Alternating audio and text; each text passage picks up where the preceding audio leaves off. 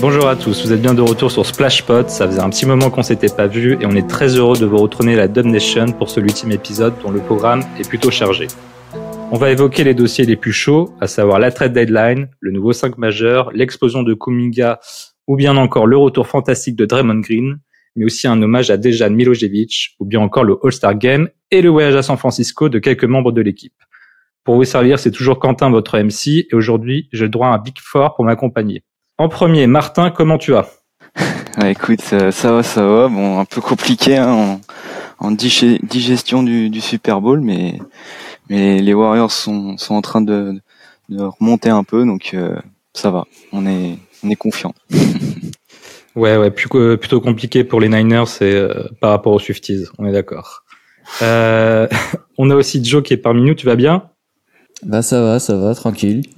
Ah, comme Martin, un peu compliqué. Ils m'ont initié à leur petit sport. euh, je me suis, je me suis régalé une mi-temps et puis, et puis diffi- difficile réveil après, hein, mais, mais voilà quoi.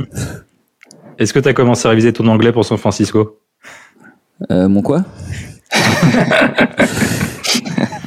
Va falloir interagir, tu sais. Hein C'est pas grave, je compte sur Martin, Adrien, Nico pour, euh, pour faire mon traducteur. Tu sais, je suis, comme je suis une star, euh, ils feront ça pour moi. Quoi. ça marche. Euh, Mathilde et les nôtres aussi, comment ça va? Euh, bah ça va, écoute, euh, les Warriors vont mieux, donc nous aussi, même si je suis bien malade, ça va, on est là quand même. Mais ouais, t'es un peu notre Kevin Looney, t'as t'as loupé aucun épisode, non? Bah euh, oui, je devais pas faire le dernier, et au final, euh, vous, l'épisode s'est pas fait tout court, donc... euh, Incroyable, les 82 matchs de régulière. et enfin, euh, je suis ravi d'avoir Thomas qui enchaîne un deuxième épisode. Comment tu vas? Bah, Écoute, euh, ça va bien. Là, je suis au fond de mon siège avec la ceinture de sécurité bien attachée et euh, parce que c'est un petit peu quand même les montagnes russes cette saison, donc euh, voilà, prêt à affronter cet épisode. euh, et on va évoquer tous les hauts et les bas. Nickel, parfait. Bon, maintenant que l'effectif du jour est dévoilé, place aux espoirs récents du côté de la Bay Area. Splashpod saison 1, épisode 8, let's go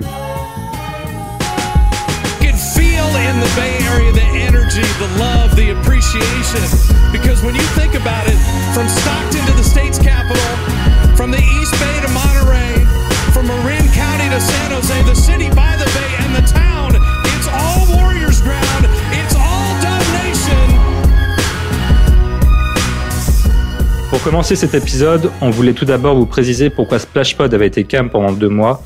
Pour tout vous dire, on avait prévu un enregistrement il y a un mois de ça, le 16 janvier, le soir où notre assistant coach Dejan Milojevic a été frappé d'un malaise cardiaque lors d'un repas avec l'équipe à Salt Lake City. Il se combra à cette attaque et il était évident qu'on n'allait pas parler basket ce soir-là. C'était ni le moment, ni l'endroit, puis le cœur n'y était pas tout simplement. Il y a eu une semaine de deuil puisque la NBA a très justement annulé les matchs des Warriors, puis un hommage a été effectué au Chess Center contre les Atlanta Hawks. Un hommage très vibrant, très difficile à regarder aussi. Sa famille était présente, ce fut un beau moment, mais dur. L'équipe, euh, qu'avez-vous à dire sur cette euh, disparition euh, tragique et comment ça vous a touché? Ah, choqué, hein. Je pense que c'est c'est un peu le mot. Quand on a la, on a la première info euh, que Dejan, enfin, a eu un souci, euh, on se dit, euh, on espère que c'est pas trop grave, mais on comprend vite que c'est quand même très grave. euh, et au final, on a les infos dans la soirée et on a, enfin, avait déjà appris que le match était, était reporté, donc c'est pour ça qu'on savait que c'était déjà très grave. Et après, on a eu les infos officielles qui sont arrivées derrière. Et ouais, c'est voilà, on, ça fait même si on nous on est loin et on suit l'équipe juste en tant que supporter, bah ça nous donne, euh, ça nous fait quand même un petit coup parce qu'on imagine euh, ce que l'équipe a traversé et surtout ouais, la manière dont ça s'est passé. Quoi. Ouais, Oui, perso, c'est ça euh, qui m'a plus choqué qu'autre chose, c'est le côté... euh, le contexte était tellement particulier, euh, l'équipe qui décide de manger ensemble au resto, etc. Et ils ont vécu la scène en direct, ça a dû être extrêmement dur et des images qui sont pas prêtes d'oublier. Donc, euh, ouais, on a une, tous une grosse pensée pour l'équipe à ce moment-là. Bah, euh, en vrai, c'était un visage familier qu'on avait l'habitude de croiser euh, plusieurs fois par semaine depuis trois saisons de maintenant. C'est c'est un peu c'est un peu bateau bête de dire ça, mais c'est comme si une part de nous du quotidien qui s'en va.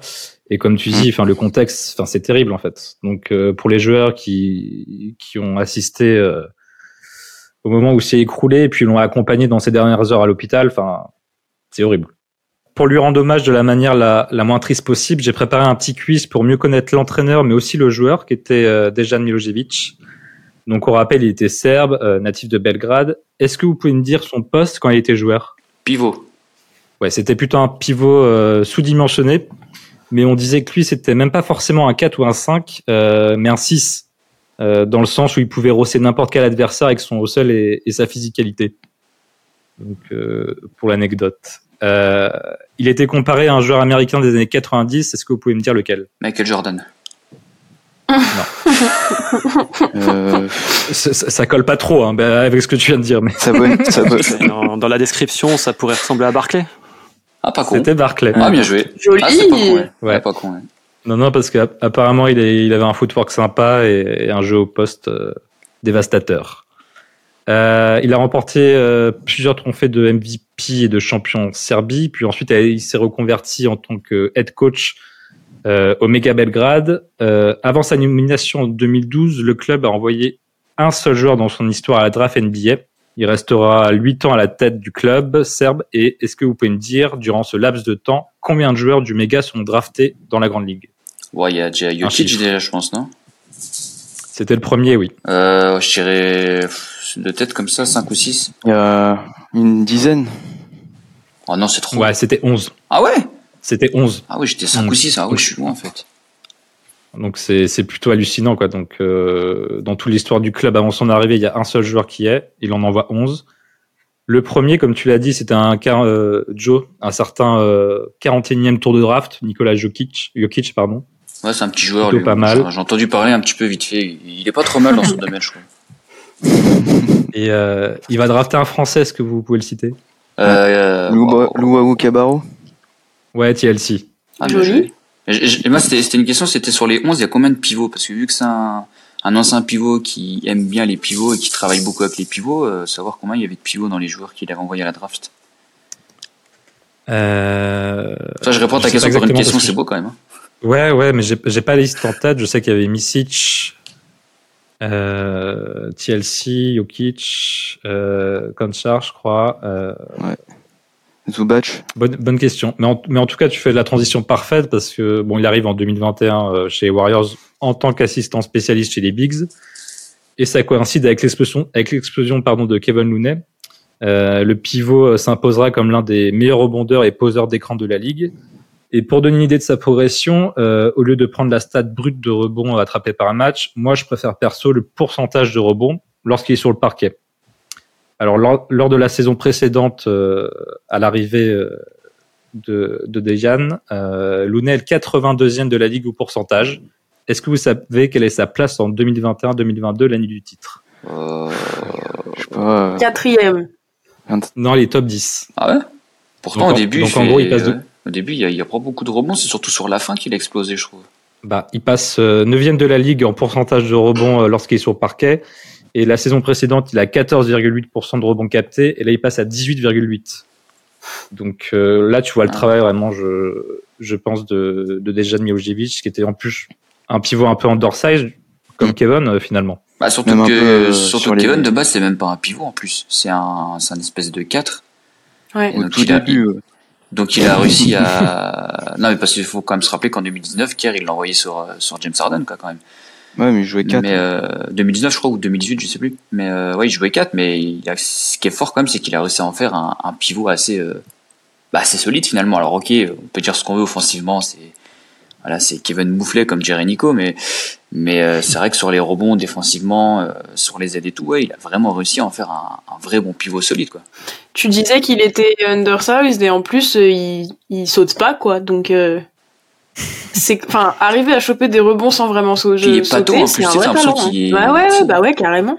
C'est du placement, ouais. Ouais. Et tu le vois courir sous le terrain ou dans le vestiaire pour aller sous le terrain, il va à la même vitesse le type.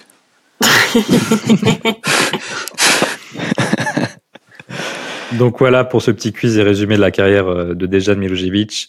C'est tout le monde du basket qui le pleure, donc euh, de San Francisco à la Serbie. Donc on pense euh, très fort à sa famille. Maintenant, direction le terrain. Lors du dernier Splash Pod, j'avais demandé si notre bilan, qui était de 8 victoires pour 10 défaites, serait meilleur lors du prochain épisode. Tout le monde était confiant le fait que ça ne reflétait pas notre niveau de jeu plutôt encourageant. Résultat des courses, les Dubs sont à 50% avec 25 victoires pour le même nombre de défaites et une dixième place à l'ouest. Bah du coup on avait Euh, raison. durant notre... Non, alors moi je, moi, moi, je, moi, je vais juste rajouter, je vais dire aux auditeurs parce que moi je suis toujours quelqu'un de cash qui dit la vérité. Vraiment, hein, c'est, on a attendu d'avoir un bilan positif pour faire un pod. Comme ça, on avait. voilà. C'est vrai qu'on en- on enregistre le, oui, le lendemain presque, on est revenu à 50% puisqu'on enregistre euh, le lundi euh, 12 février, euh, deux jours après la victoire à Phoenix. Ouais, parce que c'était prévu qu'on fasse quand on revenait à 50%, c'est ce que je dis. Bon, du coup, durant notre absence, on peut résumer les deux mois des Warriors en gros en, en deux moments. D'abord, il y a la deuxième suspension de Draymond Green qui va s'accompagner euh, de line-up euh, différentes et d'expérimentation et d'une gestion de fin de match calamiteuse. Hein. On va plus compter les défaites crève-cœur de 1 point, 3 points. C'est bah, c'est le record cette saison. Ouais. On a vu euh, une fatigue mentale, une perte d'envie et de confiance euh, qui va s'illustrer euh, dans une semaine de janvier, je sais plus laquelle, mais par deux blowouts et surtout la défaite honteuse contre l'équipe Z des Grizzlies. Ouais. Bah, le- c'était le retour de Draymond en plus ce match-là. Oui, oui, c'est ça. C'était le, premier le match de Draymond après de- sa suspension. Ah ouais, Je, Ouais. crois, je crois qu'il était pas là. Non, non, il est revenu ce match-là. Non, il était en sortie, il était en sortie de banc. Ouais, sorti Ouais. devant, ouais. Ah oui, bien vu. Et un deuxième temps dans, la, dans le reste de la saison avec une dynamique beaucoup plus positive qui coïncide avec le retour très sérieux de Draymond Green et un nouveau 5 majeur qui a mis du temps à être mis en place, mais qui fait très vite ses preuves. Curry, Clay Thompson et nouveau fond de courte, Wiggins, Kuminga et Dre en poste 5. L'épisode annulé d'il y a un mois, d'il y a un mois, on l'avait intitulé Tempête dans la baie. Euh, comment vous expliquez ce revirement de situation, euh, qu'on est désormais espoir euh, Quels sont les facteurs de cette dynamique? Euh, le changement, le changement de 5 déjà parce que ça change pas mal de choses dans notre style de jeu. Euh, plus, enfin, d'avoir un front de courte où on peut vraiment switcher sur tout. On a plus de, de spacing aussi. Et, et puis d'avoir un Wiggins qui, re- de- qui revient à un niveau correct, déjà ça rééquilibre pas mal de choses quoi. Wiggins c'est nos pardon, vas-y Thomas. Non, Je t'en prie, vas-y. Pour moi, c'est Wiggins et nos cadres d'une manière générale en fait qui sont beaucoup plus focus euh, depuis le retour de Draymond, Steph le premier d'ailleurs, et, et avoir Steph, Dre, Wiggs euh, qui sont vraiment focus et, concentrés, bah en fait euh, tu tout de suite euh, l'énergie de l'équipe elle change complètement et on l'a dit depuis le début de saison, le problème c'était le 5 majeur, c'était nos cadres en fait. Et, et quand ils arrivent à changer ça, c'est toute la dynamique de l'équipe qui change complètement.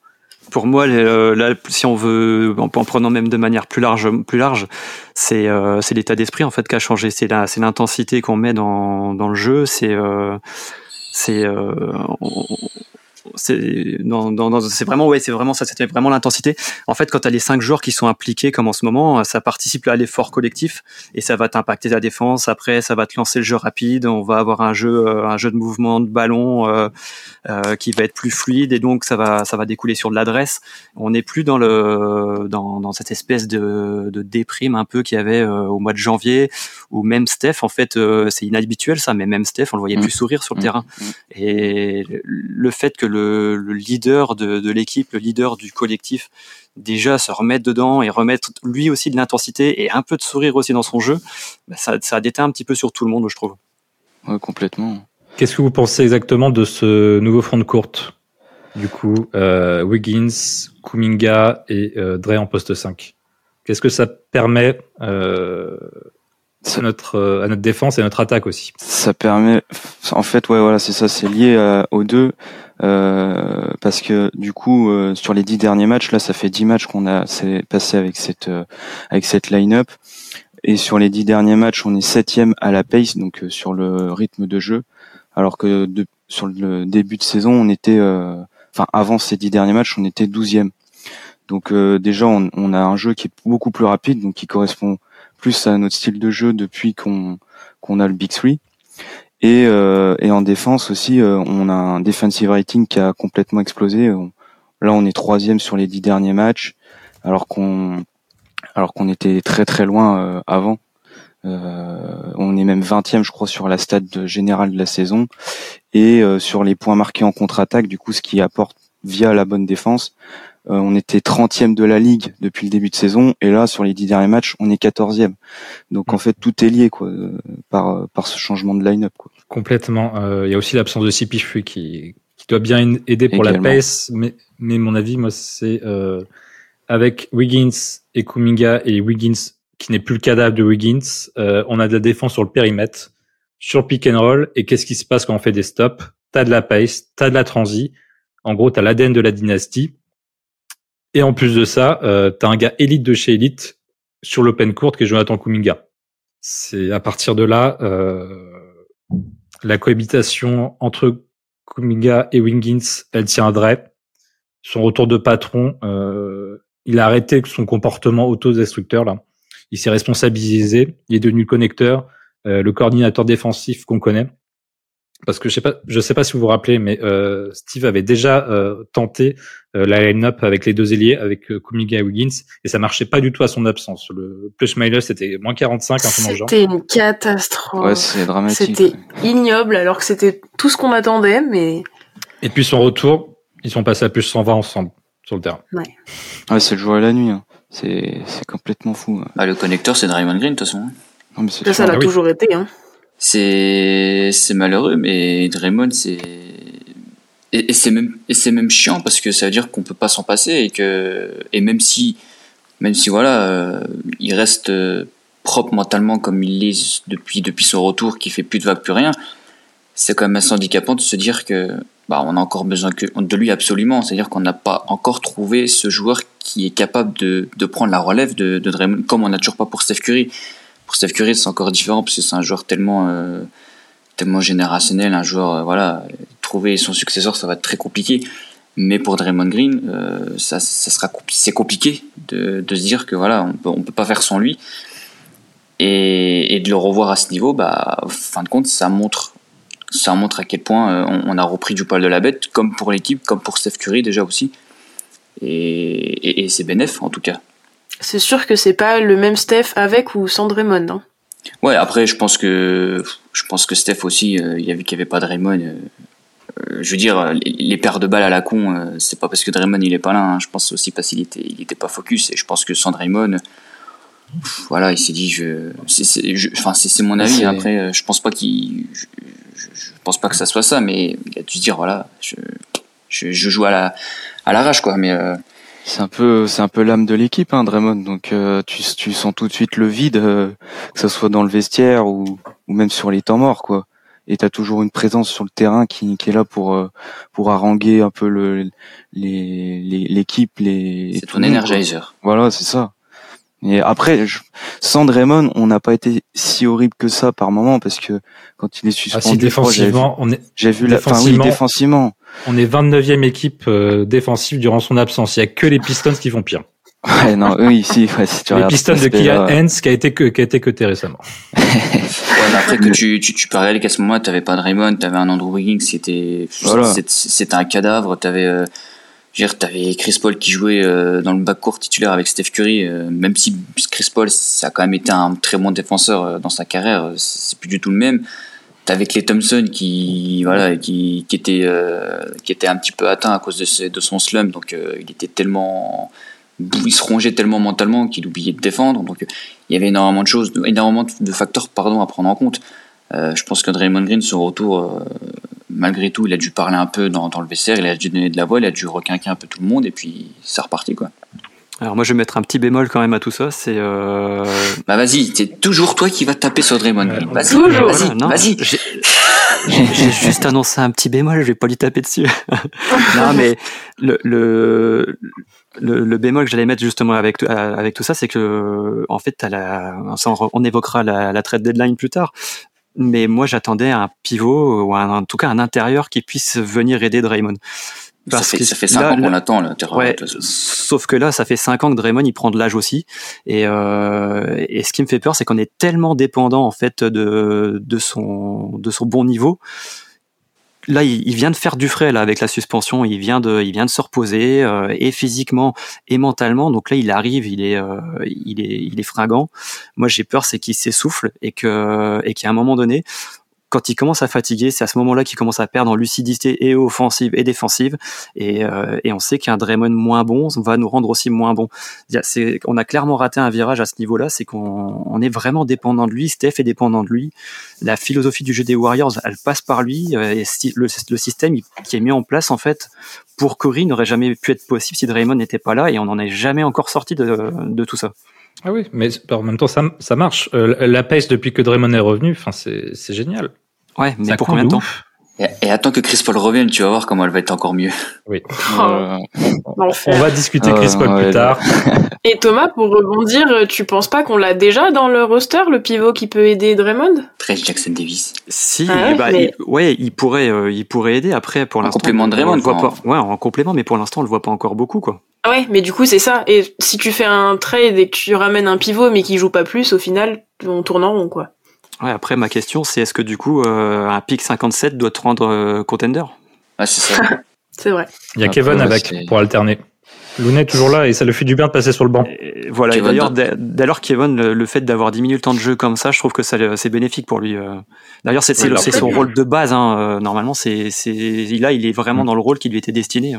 Ouais, mais ton front de cours, Draymond Looney, il faut se mouiller la nuque. Hein. Non, mais, les deux ensemble, les deux ensemble, tu peux pas. Ça, de toute façon, tu peux. Ah oui, mais euh, ouais, mais je veux dire, le problème c'est que si, enfin, lui dire Looney sans Draymond, c'est compliqué. Hein. Enfin, moi, j'adore ouais. mais c'est franchement, c'est compliqué. Hein. Les derniers matchs, il joue sans Draymond. Hein. Ouais, mais tu, il a qui à côté euh... Bah, on joue avec euh, quatre arrières ou genre trois arrières plus Clay Thompson. Il il a dit Vincenzo à côté. Ça, aussi, c'est compliqué parce que Looney, si déjà aussi tu le mets pas dans les. Attends, tu le mets pas avec une bonne line-up parce qu'il y a des joueurs qui font. que tu trouves pas forcément bons cette année parce que, euh, parce que les line-up ne sont pas adéquates aussi. Saric, euh, c'est un très bon joueur, mais dès que tu le passes en 5, c'est catastrophique. Non, bah oui. Donc, euh... Mais Looney, je le trouve moins horrible quand euh, tu as quatre joueurs vraiment mobiles autour. Enfin, Draymond est mobile, mais la défense le respecte pas trop à 3 points, même si cette année, ouais, il a 40, mais euh, quand tu as quatre joueurs qui, qui courent un peu de partout autour et qui sont des menaces à trois points, moi ça me gêne moins oui, avec Pods, Lester, euh, Saric, euh, ça colle là. Il joue que Vraiment. 10 minutes sur les 10 derniers matchs, Saric il joue que 14 minutes de moyenne. Donc moi je trouve ouais, voilà, on a diminué les minutes mais leur rendement est bon par rapport aux minutes qu'ils ont. Donc euh, Très bien. Je voulais revenir sur Wiggins. il a été dans les rumeurs de la trade deadline depuis deux mois parce que Enfin, il hortait l'équipe de manière incroyable. Hein. Il avait moins 14 de net rating en moyenne il y a encore un mois. Euh, là, il est en train de faire sa résurrection euh, aux côtés de Draymond et, et Kuminga euh, dans cette nouvelle line-up. Euh, qu'est-ce que vous pensez de, de Andrew? On peut, on, on, peut y, croire là euh, au Andrew de 2002 là, ce retour, ça? De 2002 2022, pardon. 2022, moi je pense pas. Pas à ce point. Euh, moi, je, moi, je pense que 2022, c'était une anomalie pour lui. Comme, euh, comme Draymond qui shoot à, à 46% à toute une saison à 3 points, c'est une anomalie. Euh, c'est une anomalie qui nous a été bénéfique, mais euh, alors je dis pas qu'il peut pas retrouver un semblant de niveau, hein, c'est pas ce que je dis, mais retrouver le même niveau, ça va être très compliqué avec tout ce qui tout ce qu'il a vécu. Je pense que mentalement, euh, il, il, doit encore il, il, doit encore se passer des choses dans sa tête, mais mais là, le, le qu'on a, oui, euh, si, si ça reste comme ça jusqu'à la fin de saison, c'est très bien. Après, c'est tu parles du Wiggins 2022, mais euh, après dans la production offensive, ouais, je, je, rejoins Joe. Enfin, on retrouvera pas le, le, Wiggins qui a 18 points et qui des fois nous sort des. Il est à 20 points depuis 10 matchs. Hein. 20 points? Euh, 20 points depuis 10 matchs. J'avais vu 14, j'avais vu 14, mais peut-être que je me trompe. Mais c'est sûr que les pourcentages sont meilleurs. Après, moi, c'est surtout la défense qui m'importe le plus. Euh, euh, si voilà, les derniers matchs, ouais, il défend le, porteur de balle adverse et le meilleur attaquant adverse. Il fait son boulot. Et, tant qu'il fera ce boulot-là, et c'était ça le problème du début de saison, c'est que t'as un slump offensif, ça arrive, mais en fait en défense ça suivait pas. Et du coup, c'est pour ça qu'on qu'on a galéré pendant des matchs et des matchs. Et depuis qu'il retrouve son niveau, ben tout est bénéf, surtout que Joku assure euh, du 20 points par match derrière, donc il euh, n'y a pas de souci. Bah, c'est- on était sur un, on avait un fantôme qui jouait pendant 30 minutes par match, quoi. Voilà, Enfin, c'était injouable, en fait. c'est ça. T'avais un, un- c'est horrible à dire, mais un plot dans le sens où il, il t'apportait ni d'un côté ni de l'autre, et t'étais obligé de le faire jouer 30 minutes. Ça a obligé, je sais Ouais, pas et- s'il était obligé de le faire, mais en tout cas, en tout cas, c'est ce qui s'est passé. Après, euh, moi, je vois, je vois qu'une chose euh, par rapport à par rapport à Andrew, et ça, c'est c'est pas normal et c'est pas professionnel. Mais j'ai la seule explication que je trouve à ça, c'est qu'il est arrivé hors de forme.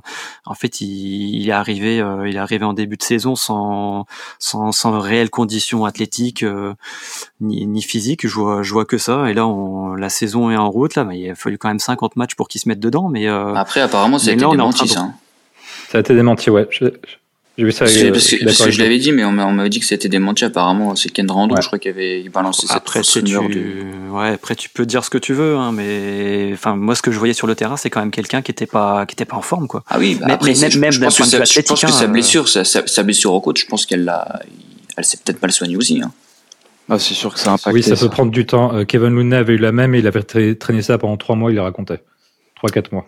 Ah, en tout cas, là, si, si maintenant il est, il est revenu à un bon niveau physique, que sa blessure est derrière lui, moi j'ai envie de dire, je vois pas pourquoi il revient, il retrouverait pas son niveau, euh, son niveau de 2022. Hein. C'est, Ah oui, oui. a- Moi, moi, je parle pas d'être euh, le deuxième meilleur joueur des finales 2022. Là, je parle de la saison régulière de Andrew Wiggins à 18 points et de la, la défense étouffante. De toute façon, on a eu des flashs. hein. Le match contre Philly, là, il s'occupe de Tyrese Maxey. Mm.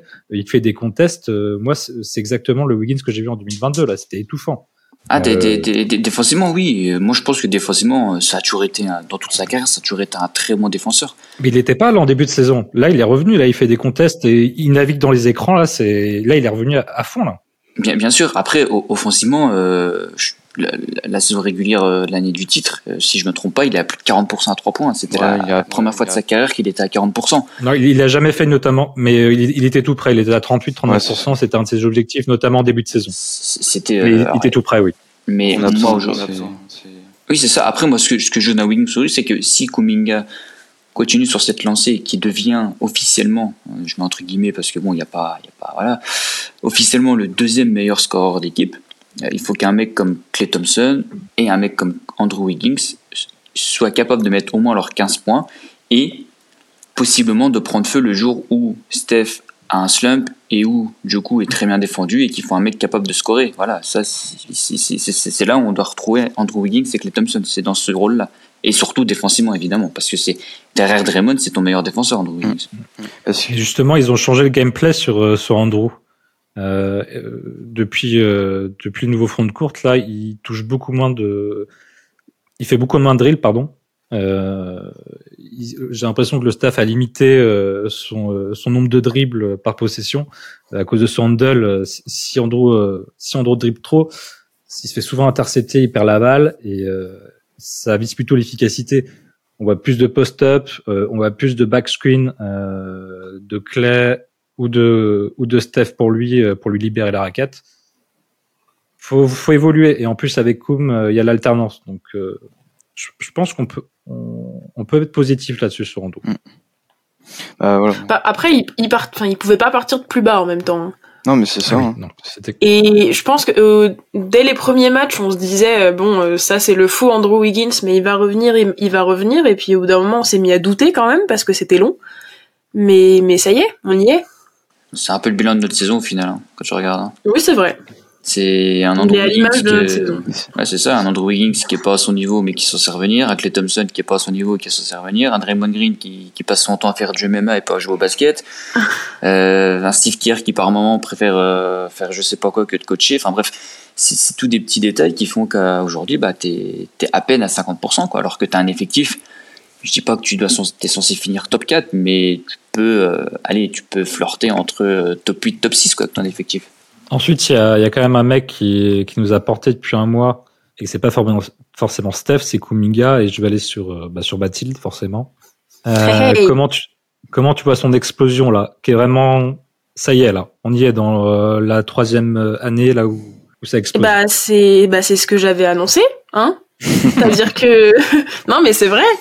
J'étais hyper euh, hyper hype et et c'était ma hot take aussi d'ailleurs qu'il fasse une grosse explosion cette année ça a pris un peu de temps et c'est normal et il est encore en progression mais mais ouais on y est et on est sur un échantillon assez gros pour se dire que c'est pas juste passager et un flash on est sur euh, il a compris des choses il a changé de mentalité aussi. Je pense qu'il y avait il y a eu une discussion avec son coach qui a beaucoup beaucoup aidé et et il prend beaucoup de plaisir. Enfin là euh, même euh, dans ses choix et, et, et, au niveau de ses passes, des moments, tu te rends compte que il, il est plus focus que sur le scoring et se dire si je mets pas de panier, je vais retourner sur le banc et je vais jamais revoir le terrain. Là, il est en mode, il joue dans le sens du jeu. Et, et son lob l'autre jour, je sais plus pour qui c'était d'ailleurs, ou derrière sa petite réaction où il danse sur le terrain, bah là on a un, un JK qui bah, qui est dans le sens du jeu, qui prend du plaisir, et, et je pense que ça va nous tirer vers le haut, mais de fou. Complètement d'accord. Euh, Thomas, tu la vois où sa progression à, à Kuminga? Alors déjà, moi je vois son, son manque de temps de jeu qui avait été d'ailleurs euh, largement critiqué. Hein, euh, enfin, Kerr avait été largement critiqué pour, euh, pour, pour ne pas le faire jouer.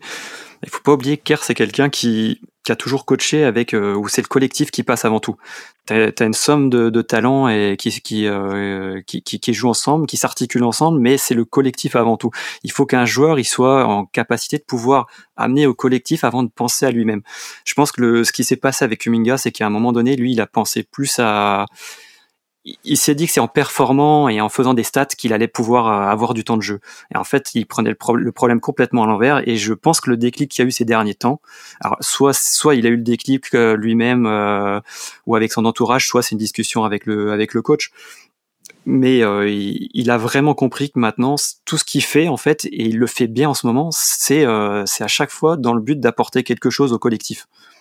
Et son, sa progression maintenant, qu'il a compris ça, ça va être d'avoir de la, de la, constance, d'être régulier.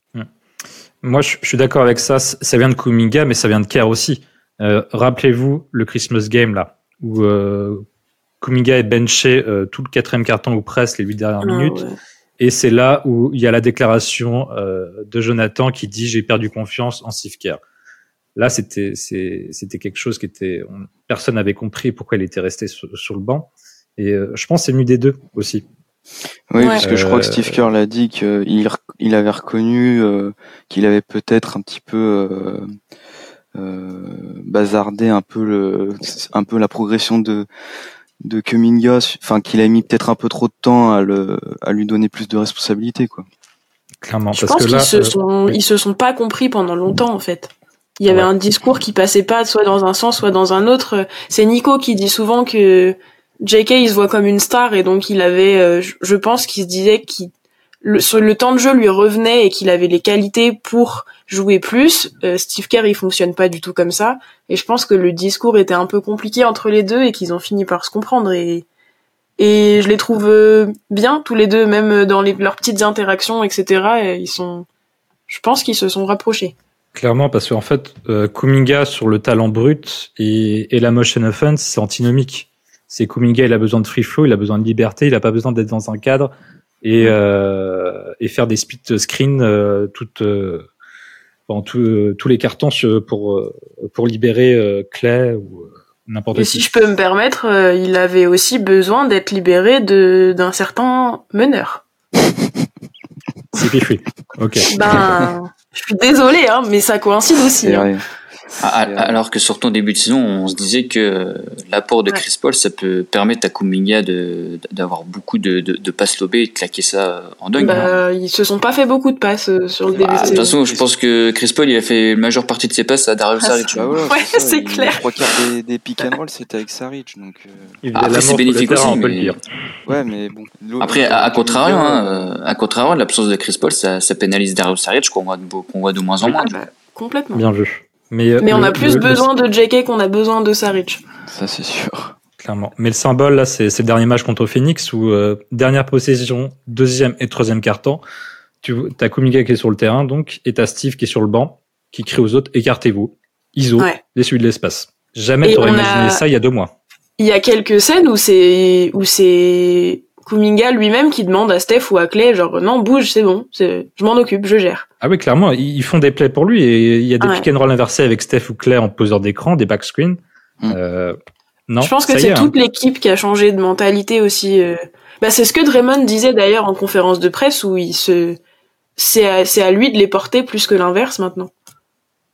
Mais en fait, c'est parce Bah, qu'il l'a mérité, en les- fait. Et avant, il avait. euh, Ouais. Je pense que. Et, et le, et le staff et les, euh, et les cadres. euh, ils, euh, ils, en- ils, en- ils en- ils voulaient en voir plus de, de sa part. En fait, il a, il a que 21 ans, en fait, c'est ça, hein, si je dis pas de bêtises. Ouais. C'est 21 ans, il, Ah oui, il non, est hyper jeune est encore. Donc, un bébé. donc euh, voilà. Et TJD c'est est encore plus vieux que lui. hein. C'est encore Ouais. euh, c'est en- encore un gamin. Et je pense que du coup ce- tout, tout, tout ce qui lui arrive là il, il fallait qu'il le mérite il fallait qu'il aille le chercher. Et je pense que et le staff et les cadres pensaient que les efforts étaient pas forcément faits. De toute façon ce, que- ce qui s'était passé l'année dernière euh, la saison dernière pendant les playoffs on est un peu là-dedans. Dans le coup de gueule qui avait passé Steph euh, euh, dans la série contre contre les Kings je pense qu'il était un petit peu visé euh, dans tout ça. Et et je pense que de part et d'autre, comme tu disais tout à l'heure, Mathilde, les- tous les partis en fait ont fait des efforts pour se rapprocher. Et, euh, et c'est peut-être que cette période, c'était peut-être une incompréhension qu'il y a eu entre les parties, entre les deux parties. Elle commence à se régler et, euh, et maintenant qu'il a mérité, qu'il a gagné le, il a gagné le droit en fait de pouvoir avoir ses plays. Et on voit que ça. du coup, et le staff et les cadres euh, lui laissent volontiers. Parce qu'en fait, le truc, c'est qu'ils ont voulu, au départ, ils ont voulu trop le fermer dans un, dans un, dans un type de role player précis, quoi. Alors que Kuminga, Je suis d'accord avec ça. euh, le, le matos qu'il a, il faut, il lui faut des ballons, il lui faut des plays où c'est lui l'option 1 pendant peut-être 3 minutes quand il joue avec la seconde unit, ou etc. Enfin, il lui faut des ballons, euh, JK, pour exister. Euh, et c'est pas un joueur que tu vas mettre dans une case et qui joue euh, 15 minutes. Oui, il peut faire des hustle plays, il apporte en défense, etc. Mais il faut aussi qu'il se monte sur le terrain. C'est pas un joueur de l'ombre comme Moses Moody. Et maintenant qu'on a compris ça et que ça peut être une future star, bah maintenant c'est parti quoi. Et Ah, moi je Moody, pense c'est que un joueur de l'ombre, euh, bien ombre, hein, bien Oui, sombre. en ce moment, oui, voilà, mais c'était pour comparer. Mais euh, moi, par contre, le petit point qui me fait vraiment plaisir sur ce stretch, c'est les, c'est les lancers francs, parce qu'il Ouais. était à peine à 65%. euh, Enfin, il était un peu près autour des 65% euh, sur ses premières saisons. Et là, euh, sur les 15 derniers matchs, il est à peu près à 76% au lancer. Et ça change pas mal de choses aussi, parce que c'est un joueur qui provoque beaucoup de lancers. Et s'il arrive à tourner au moins à ces 75%, eh ben, ça deviendra encore plus une menace pour, euh, pour les défenses adverses, quoi. Bah, il a dit récemment qu'il était que personne pouvait le défendre et, euh, et sur certains Le sur certaines enfin il y a sur certains matchs ouais tu te rends compte que peu importe qui ils envoient en fait c'est soit tu fais faute soit c'est panier quoi. Voilà, c'est ça. Ah bah, Et des j'ai fois, une c'est stat pour ça. J'ai une stat euh, pour ah ça. c'est, euh, magnifique. sur les 15 derniers matchs. Donc euh, Kumiga euh, at the rim a été euh, le quatrième à tenter le plus de paniers, euh, le plus de tirs pardon euh, dans la ligue, et c'est lui qui qui mène euh, au pourcentage 78,2%. non mais ça n'a aucun quoi. sens. N'importe quoi. C'est incroyable ça parce que tu vois ses premiers matchs, euh, enfin son début de carrière, il était euh, très très maladroit au cercle. Des fois, il était obligé de faire trois claquettes pour mettre le ballon dans le, dans le panier. Mais maintenant, Non, il a énormément bossé là-dessus cet été. Et en fait, pour revenir à ce que tu disais sur les lancers francs, moi-même, sa mécanique, en fait, est beaucoup, est, est beaucoup meilleure, j'ai l'impression. Est, est beaucoup plus fluide. Et là, Ouais. moi, ce qui me choque le plus, parce que moi, j'étais persuadé, enfin, on le savait tous que il pouvait être, euh, qu'il était élite en drive et en transition. Mais là, le, ce qui commence à ajouter à, à son arc, la corde à son arc, là, c'est mi-distance pour moi. Parce que ça, Ouais. cause- ça commence à devenir très régulier sur des fadeaways, sur des face-up. Et Mm. bref. Le petit fadeaway euh, dans dans l'axe là. Ouais, donc Quand il revient dans l'axe là. Mm, complètement. Donc euh, pour citer le rappeur Afawan, Kuminga il a plus l'âge de réclamer, il a l'âge d'obtenir. Oh là. C'était pour toi, Joe. Euh, je pense qu'on a on a été assez clair sur le cas Kuminga. Euh, on va aller Et, sur et petite un- précision aussi euh, pour terminer. Oui, pardon, vas-y. euh, il, a, il, a, il a bien progressé au niveau des rebonds aussi. Et tu vois, ça c'est c'est pareil, ça, ça, Oui. ça dénote quand même d'une- d'un changement de mentalité. hein. Parce que c'est ouais, le, pour, pour aller au enfin, le rebond, il faut il faut avoir euh, il faut avoir l'envie d'y aller quoi. Et ça, c'est vrai qu'il esquivait un peu ça ces derniers euh, sur euh, sur les, les- mois précédents. Et là, je regardais sur ses stats là, il, sur ces derniers matchs, il est, il est présent en rebond. Il y a même quelques contres aussi au passage. C'est tout des c'est tout des aspects du jeu sur lesquels il a progressé. hein. Il a des contres euh, highlight, hein, d'ailleurs. En plus, en plus, ouais, c'est une machine à highlight. Hein. Waouh Mm, Comme KD, Oui, c'est vrai. qui l'a qui l'a contré récemment euh, à Phoenix. euh, Ouais. C'est pour ça que je dis ça. Et on oui, même et le rebond, le- c'est contagieux. hein. C'est toute l'équipe, j'ai l'impression. Après, forcément, il prend plus de rebonds parce qu'il joue plus aussi. Hein. Oui, c'est vrai. Oui, Ouais, c'est mais tu, tu le vois quand même aller vraiment Mais- au, au ah, contact. Alors qu'avant, il, il évitait un peu quand même. euh, tu voyais qu'il essayait, c'était pas son kiff quoi d'aller au rebond. Alors que là, euh, là, il y va quoi. Et Il va plus au contact tout court, en fait. Même quand il attaque, euh, il- Euh, Puis un oui, il n'a pas des aussi. problèmes de coups de sifflet comme Steph euh, Kuminga. Généralement, la faute est sifflée. c'est vrai. Il faudrait peut-être qu'il lui donne des cours. Aussi, oui. Il y a eu un- il y a eu un petit record de franchise aussi. Avec le Euh, 11 sur 11. Ah Ah oui, exact. On l'avait oublié. Ah oui, Et oui, le 11 sur 11, Quel euh, match il égalise le record de franchise de Chris Mullin. euh, de Chris Mullin. de la fran- ouais, le record de la, de la franchise euh, sur le nombre de tirs marqués sans rater, quoi. Donc, euh, ouais, c'était exceptionnel, ça aussi. C'était pour le match, euh, premier match au retour après, euh, après la semaine d'absence euh, suite au décès Oui, de d'Eyan. contre les Hawks. Et ça, c'est le, Bon, bah. ça, ça- ça, c'est typiquement de ce qu'on- attend de lui. Les- Là, le 11 sur 11, il y a un seul 3 points dedans. Oui, il en prend même pas. Et, et- et s'il en prend un, il le met dedans. Euh, Bah, je sais pas, j'ai les stats sous les yeux. ah bah alors peut-être que je me trompe, peut-être ça, ça peut m'arriver, mais à coup pas. Mais en tout cas, c'est voilà, c'est- c'est ce Kuminga là qu'on veut et c'est c'est ce qui manque, c'est la variété qui manque au jeu des Warriors, c'est-à-dire qu'on est réputé pour être une équipe qui shoot à trois points. On, voilà, on s'est fait comme ça, on a gagné comme ça.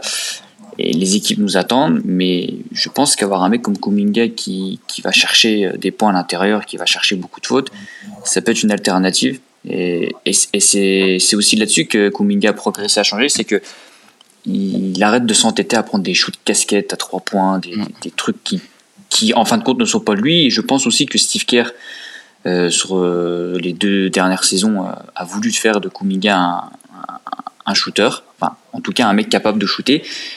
Mais je pense qu'en fait, c'est peine perdue. Et il y a eu beaucoup d'incompréhension là-dessus. C'est-à-dire que Kuminga voulait jouer, faire son jeu. Steve Kerr a peut-être potentiellement voulu le faire de lui un, mec capable de, shooter. Et, en fin de compte, on a perdu deux ans de, progression alors que il fallait tout simplement le laisser jouer comme ça s'est fait maintenant. Et on le Il voit maintenant, le mec. trop, oui. Ouais, c'est ça. C'était un mec qui restait toujours à l'extérieur, qui prenait des, des, des trois points. Alors peut-être qu'il il s'y est, fait aussi, peut-être. Hein. Il a peut-être voulu se, se, se croire qu'il était, qu'il était shooter, mais on a bien vu que ça marchait pas. Et bah là, le mec, euh, il est en train de défoncer les arceaux et ça met du 20 points par match. Quoi. Donc euh, c'était, c'est ce joueur-là qu'on a besoin. Très Bon, bien, ma hot take, qu'on- elle va tenir ou pas, les gars? Bah, Alors, t'avais dit, t'avais sera dit- fausse. t'avais dit quoi, troisième? Je l'avais dit troisième, mais il y a un moyen qu'il finisse deuxième. Bah voilà. Oui, mais non, mais non, non, mais Non, Non, non, toujours trois. non, Clay est encore devant. Ouais. Ouais, Clay à 17. J'ai pas été assez ambitieuse alors que vous aviez dit que, que c'était fou. Bah, ju- justement, euh, je vais vous demander comment vous positionnez sur Oka Clay, euh, parce qu'il a été euh, Yes. notamment benché récemment en fin de match. Exprimé son mal-être et, euh, et du côté de la commu, ça fait un peu parler. Euh, Il y a Wash euh, Dash 2 qui nous demande pourquoi Steve Kerr force avec les limites de Clay, alors qu'au contraire, il y a Ponce 75 qui nous sollicite pour savoir s'il peut repasser la part des 20 points par match. Alors comment on se situe avec Clay Thompson? Bah, c'est, Clay Thompson, quoi. Dirais, Il n'y a pas vraiment d'explication. Il nous a prouvé par le passé que, que c'était un joueur qui, qui ne doutait jamais, euh, qui même après enchaîner des matchs à, à 15% à 3 points, il pouvait ressortir, revenir et te lâcher un 75% à 3 points euh, en, t'en- en mettant 9. Donc, euh, en fait, c'est, un shooter, quoi. Je veux dire, après, ce qui est plus problématique comparé aux autres années, c'est que mentalement, ça a l'air d'être très très profond chez lui, là, je pense. Et il a l'air d'être bien touché. De, je pense qu'il en, il est aussi en période de transition. Euh, c'est l'année de son, sa dernière année de contrat. Euh, il voit les jeunes qui arrivent. Donc euh, voilà, c'est peut-être, euh, c'est peut-être un peu plus compliqué pour lui. Donc, euh, Bah, mais il oui, il est tout à fait capable d'en remettre 20 points par match. hein. Là-dessus, il n'y a pas de souci. Ah, les 20 points, moi je commence à me poser la question hein, parce que bon après c'est que c'est que la première année d'une grosse chute parce que tu regardes ses stats, c'est toutes ses stats c'est c'est ses pires en carrière. Pourcentage au tir, pourcentage à 3 points, euh, nombre de points marqués, euh, il est presque au même niveau que sa saison sophomore et bon après saison rookie il était plus bas mais c'est normal.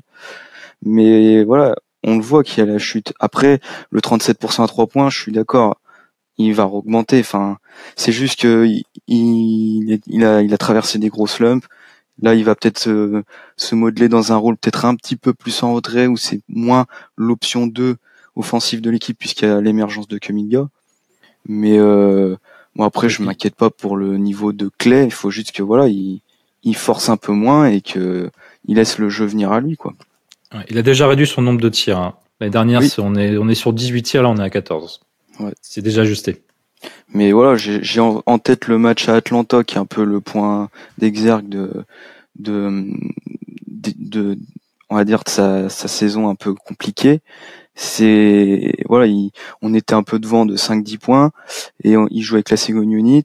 On a à peu près le momentum et il va prendre trois quatre shoots de suite dont un où il le reprend tout de suite en transition où il force complètement voilà c'est c'est un peu dans ces choses là où il faut qu'il arrive à faire la part des choses et, et à se dire bah non en fait euh, je laisse le jeu venir à moi et et je pense qu'il ce que ce que j'ai quoi Ouais, mais tu vois, typiquement ce match, en fait, pour moi, c'est euh, les pourcentages sont up and down. Mais par exemple, parce que tu cites là, c'est euh, tu peux en citer un, un mauvais match où il a forcé. C'est pas le cas de la majorité.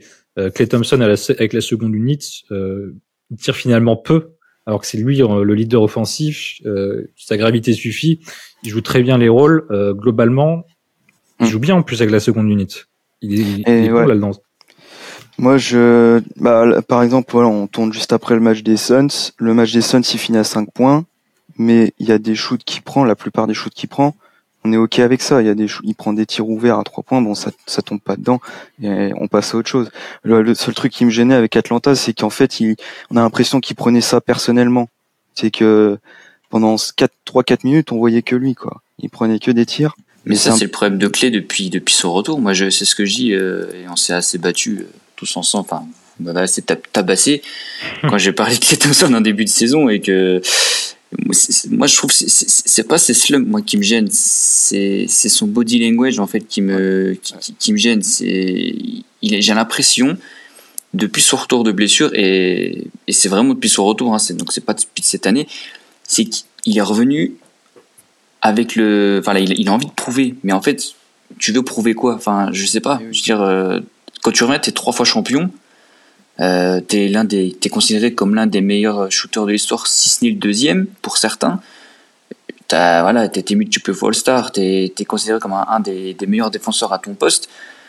Enfin, t'étais considéré comme un des meilleurs défenseurs à ton poste. Je sais pas ce que tu veux prouver en fait. Et, et, moi, c'est, ça en fait qui, qui, me dérange, c'est que c'est toutes ces petites phrases en conférence de presse disant qu'il voulait revenir comme comme All-Star, comme le fait que les sifflets, ça, ne l'atteint pas. Enfin, tu vois, c'est tous ces petits trucs moi qui, qui me gêne en fait c'est slump encore voilà c'est un shooter donc il en a c'est logique mais c'est voilà c'est le fait de de se prendre pour quelqu'un d'autre alors que bah soit toi-même soit le mec qui déconne qui, est là qui, joue son jeu tranquille qui arrête de forcer ses shoots et, et tu reverras ça, ça va revenir. À un moment donné c'était revenu cette saison on l'entendait moins et il prenait les shoots vraiment comme euh, bah, les siens, quoi. C'est shoot à lui, il a arrêté de forcer et il est monté à des, matchs à 30 points, quoi. Et là, je sais pas, il est reparti euh, dans un délire, je, sais pas en fait. C'est ça le problème de Clay cette saison. C'est vraiment mental, quoi. Après, on oublie, mais euh, Clay, il y a un ego hein, quand même, qui. Certes, il était... Euh, et il l'a toujours eu en fait. Alors certes, il était hyper calme, hyper hyper discret et, et, il faisait son job et il disait rien pas un mot plus haut que l'autre, mais parce qu'il savait qui il était et, il avait besoin que, il n'avait pas besoin de la valorisation des gens parce qu'il savait qui il était. Là, bah, il pêche un peu plus et en fait, bah, son ego, il en prend un coup. Hein. Et c'est humain, c'est normal. Ouais, Moi, j'ai juste envie de lui faire un câlin, hein, perso.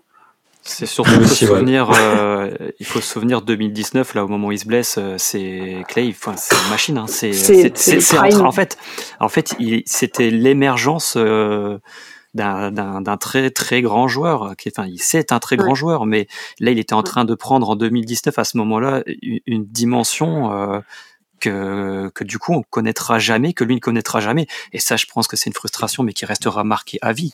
Il va ah être bah, ça, ça, ça, va le marquer. Et, et, je pense que tu vois le, ce que tu évoquais tout à l'heure, Joe, c'est euh, c'est ça en fait. C'est pas forcément de de vas-y kiffe maintenant. C'est non. Je pense qu'il a toujours en tête de se dire euh, merde, je suis passé à côté de quelque chose, quoi. Ouais, mais justement, pour moi, tu vois, d'ailleurs, pour revenir au final 2009, je trouve que, je pense que si on prend le titre, Euh, S'il est élu euh, final MVP, c'est pas un scandale. Et ça, c'est un avis perso. Et je pense qu'il y en a beaucoup qui pensent pareil, mais, mais, mais justement, moi, je. En fait, tu, tu vois, il y a des signes comme quand il va faire les- le signe des, des quatre doigts à, à, Dylan Brooks, hein, je crois. Euh, C'est tout à fait légitime de le faire parce que Dylan Brooks c'est une grosse merde, il a raison de le faire. Euh, Pardonnez-moi d'être grossier, mais voilà, Euh, il l'a cherché, c'est mérité. Mais mais derrière, tu vois, c'est je, sais pas en fait, c'est prouve les choses. Tu vois, quand tu dis que tu, tu veux revenir cette saison et devenir All-Star et que tu vois tes stats actuellement et ce que tu fais sur le terrain, bah je suis désolé, c'est des paroles en l'air, tu vois. Moi, moi j'ai rien contre les, les, les personnes qui parlent, tu vois. Moi, j'ai rien contre les personnes qui, qui disent. Steph, il a dit des choses. Euh, L'année, on se sortir en play-in, il a dit personne ne, ne voudra nous voir la saison prochaine. Beaucoup lui ont ri au nez. En fin de compte, le mec, il est revenu, il a pris le titre, euh, le, le titre et il est devenu final MVP. Tu vois, il a assumé derrière. C'est ça le truc, c'est que quand tu parles, faut assumer. Non, je suis pas d'accord avec ça. Après, il a pas dit je vais être All-Star. Il a dit c'est son objectif. Il a le droit de se fixer des objectifs, en fait. Oui, mais justement, pour moi, il se fixe des, des barres trop hautes maintenant. Ouais. Il devrait même pas Mais- se fixer des barres, Peut-être que c'est en train de changer aussi. Je, je pense Oui, que voilà. Thompson, il, il, il s'est vu comme le joueur qu'il était avant ses blessures. Mais Mais parce que l'année dernière, il, sa- il sort sa normal, meilleure. enfin, c'est humain. En fait, le truc, c'est que l'année dernière, mais- il sort, il sort une énorme saison. Il est à plus de 303 points. Ouais, il sort des vrai. matchs, il, il sort un 54 pions contre euh, Atlanta. Il fait des énormes perfs. Mais quand, il fait euh, les quand meilleurs Steph mois. se blesse. C'était Il quoi fait ses euh, deux meilleurs mois en carrière, janvier-février. Janvier, février, il fait les deux meilleurs mois en carrière. Ça Et n'a du coup, aucun je pense sens. que cette saison-là, il s'est dit, ben, en fait, je suis pas mort, quoi. Enfin, je veux dire, je peux encore être Mm. ce joueur à 20 pions, la deuxième option, etc.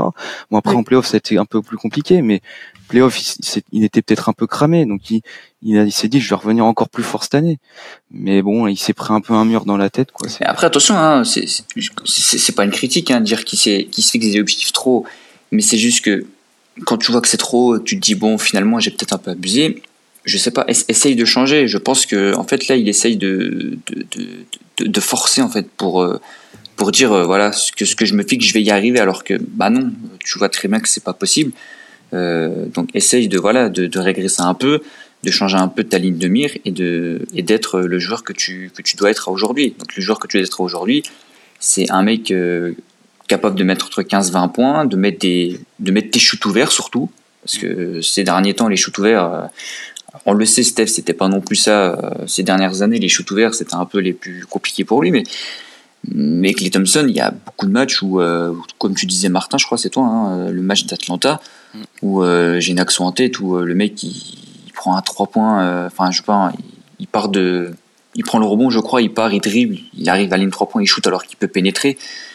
Euh, non, enfin, ça c'est des trucs que tu, tu peux plus faire en fait, tu peux pas faire. Quand, quand t'es Clay Thompson, euh, tu peux pas Sinon, faire. faut être vraiment chaud, quoi. Mais en fait, le truc, c'est que c'est des tirs hors rythme. Mais bon. Après, il, voilà, il a été benché dans des money time. Euh, Et je et pense que c'est ça que qui fait même qu'il à, a à changé. Brooklyn, euh, à Brooklyn, quand il est interviewé euh, dans le vestiaire, après, il dit, il, il rappelle quand même, il dit, euh, je suis content pour les jeunes. euh, Guy Santos avait fini euh, le match et il dit, c'est un mec de G League, il finit, euh, je- c'est énorme, je suis content pour lui.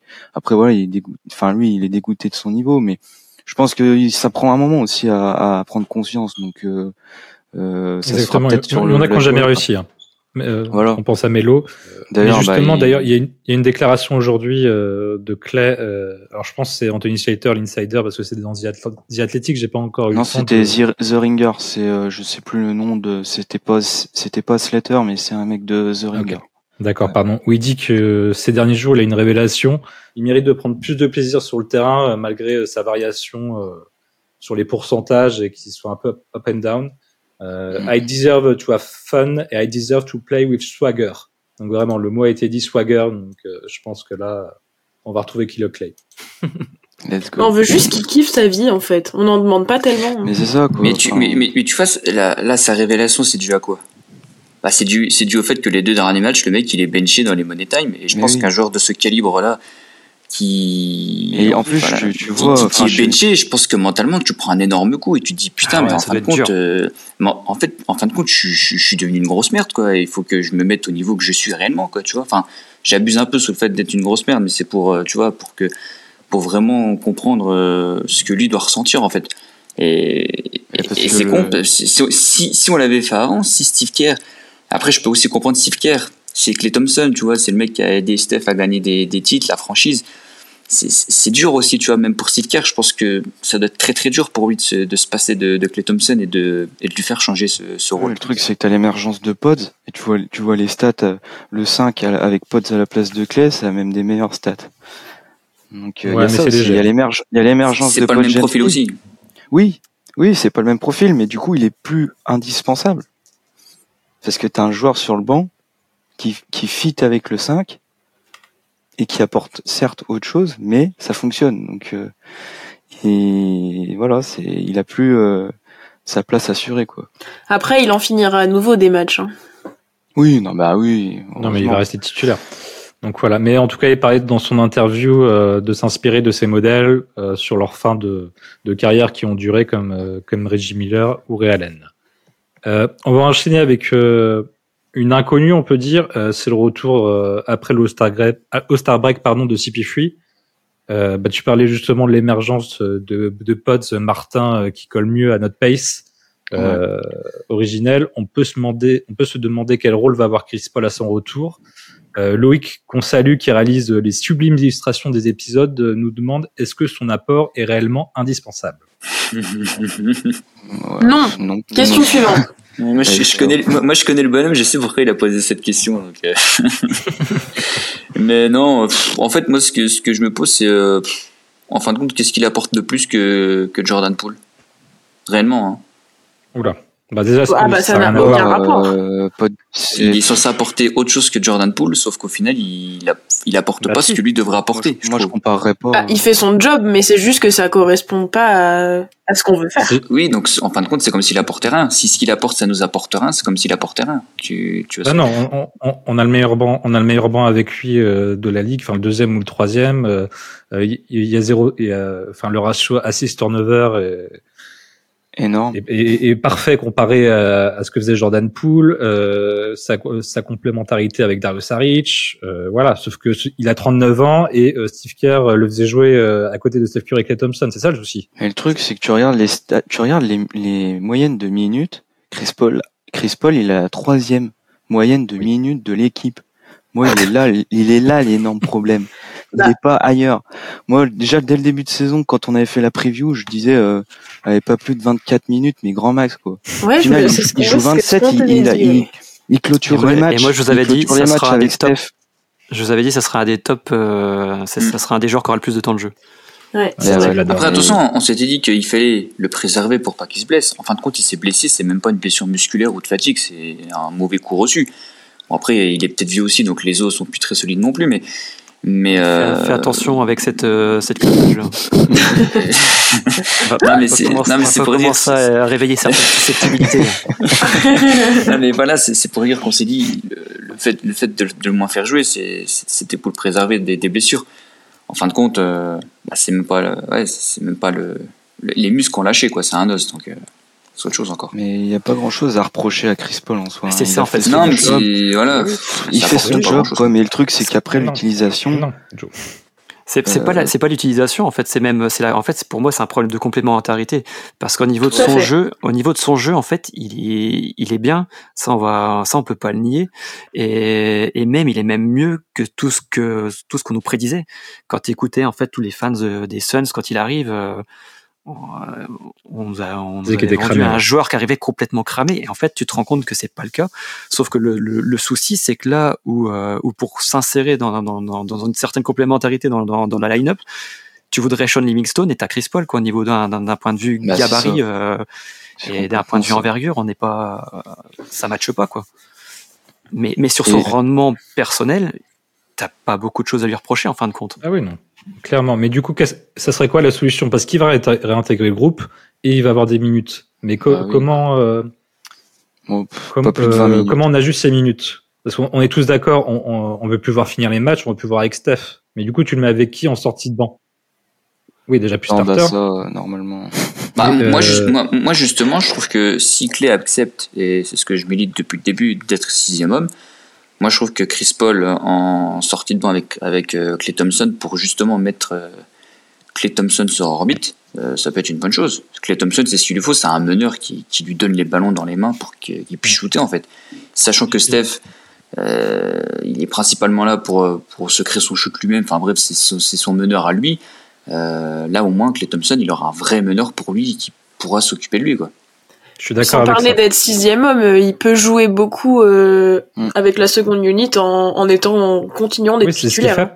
Oui, oui, c'est c'est juste qu'en fait, oui, tu Clay, il va juste. pas passer sixième homme. Oui, oui, clairement. Clay, tu continues à l'avoir en début de second, en début de, de second euh, carton et début quatrième carton, et juste C'est euh, au lieu de, de faire avec Pods, Pods il fait les minutes, euh, quelques minutes avec Steph, et Clay il fait les minutes avec euh, avec CP Avec- Free.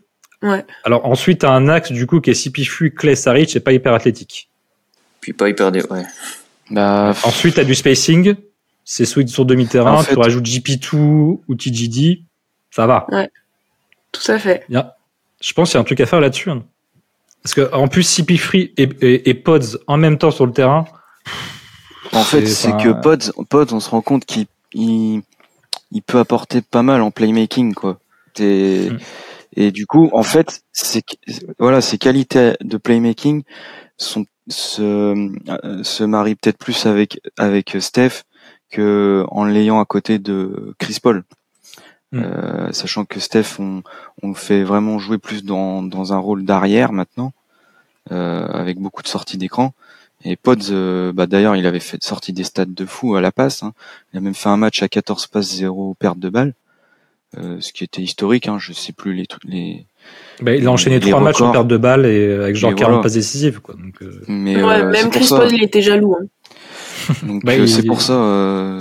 Pods, euh, Pods nous surprend et, et c'est même pour ça qu'il fait oublier Chris Paul et qu'on se dit mais à quoi nous sert Chris Paul? Parce qu'en fait Pods qui qui qui run la seconde unit, bah on n'a pas de problème avec ça quoi.